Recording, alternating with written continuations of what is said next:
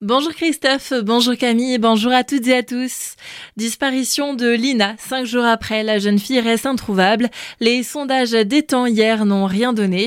L'adolescente de 15 ans n'a plus donné de signe de vie depuis samedi, alors qu'elle se rendait de son domicile à Plaine dans la vallée de la Bruche, à la gare de Saint-Blaise-la-Roche.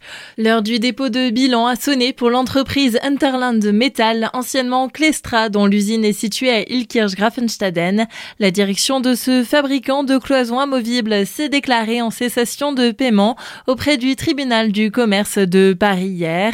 Des difficultés financières renforcées par les effets de la crise sanitaire et de l'inflation, mais aussi une cyberattaque en sont la cause. La direction pointe aussi du doigt les trois mois de grève des salariés. 130 personnes pourraient perdre leur emploi. 100 et 200 euros d'amende pour des doigts d'honneur et des insultes à Emmanuel Macron. Deux des trois personnes interpellées lors de la visite du président de la République en avril dernier à Célestat ont été jugées hier à Colmar. La troisième personne ne s'est pas présentée à l'audience. Elle sera jugée en avril prochain en correctionnel. L'énergie renouvelable se développe dans la vallée de Münster. Mardi soir, le conseil communautaire a ouvert une discussion sur l'installation de nouveaux parcs d'énergie renouvelable.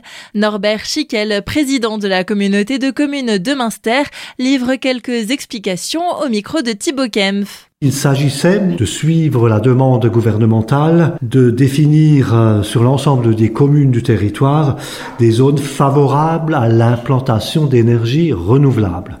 Le sujet est bien sûr d'actualité puisque la France, comme tous les autres pays européens, un défi important à relever, c'est d'augmenter le pourcentage d'énergie produite de manière renouvelable sur le territoire. Donc les communes vont faire appel à leur population pour euh, aider à identifier ça. Ça fera l'objet euh, d'un plan général avec un portail euh, unique où on devra donc zoner ces choses-là. La fin des études est prévue pour 2030. Des aides financières de l'État sont prévues lors des travaux d'installation.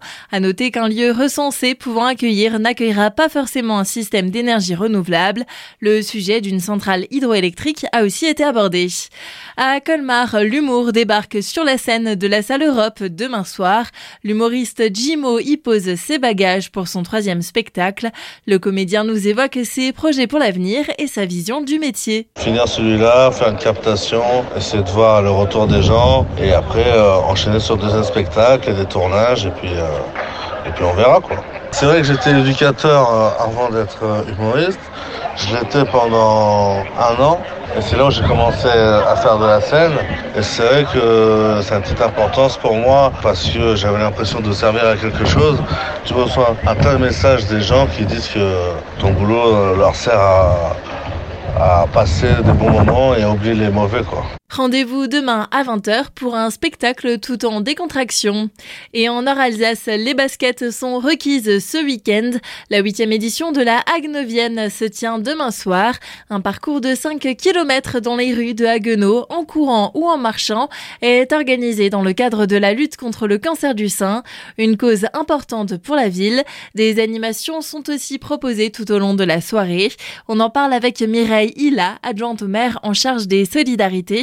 Elle était au micro de Nathan Ferrouge. Ah, je crois que c'est une très, très, très belle fête dans les rues de Haguenau, parce que la, vague rose, faut l'avoir vécue pour comprendre l'engouement, l'enthousiasme qui émane de, cette course solidaire, mais aussi sur le quai des pêcheurs, beaucoup d'animations, de la musique, beaucoup de propositions qui seront faites aussi de restauration au sein de la maison des sports. C'est une maladie qui est en augmentation et on connaît l'importance de la prévention. Et donc c'est aussi un message de prévention qui sera délivré à l'occasion de cette édition 2023. C'est une magnifique manifestation solidaire pour notre ville. L'année dernière, nous avons battu tous les records. Records de participants, records de fonds récoltés. Top départ demain soir à 20h depuis le quai des pêcheurs. Toutes les informations sont à retrouver sur le Facebook de la Agnovienne.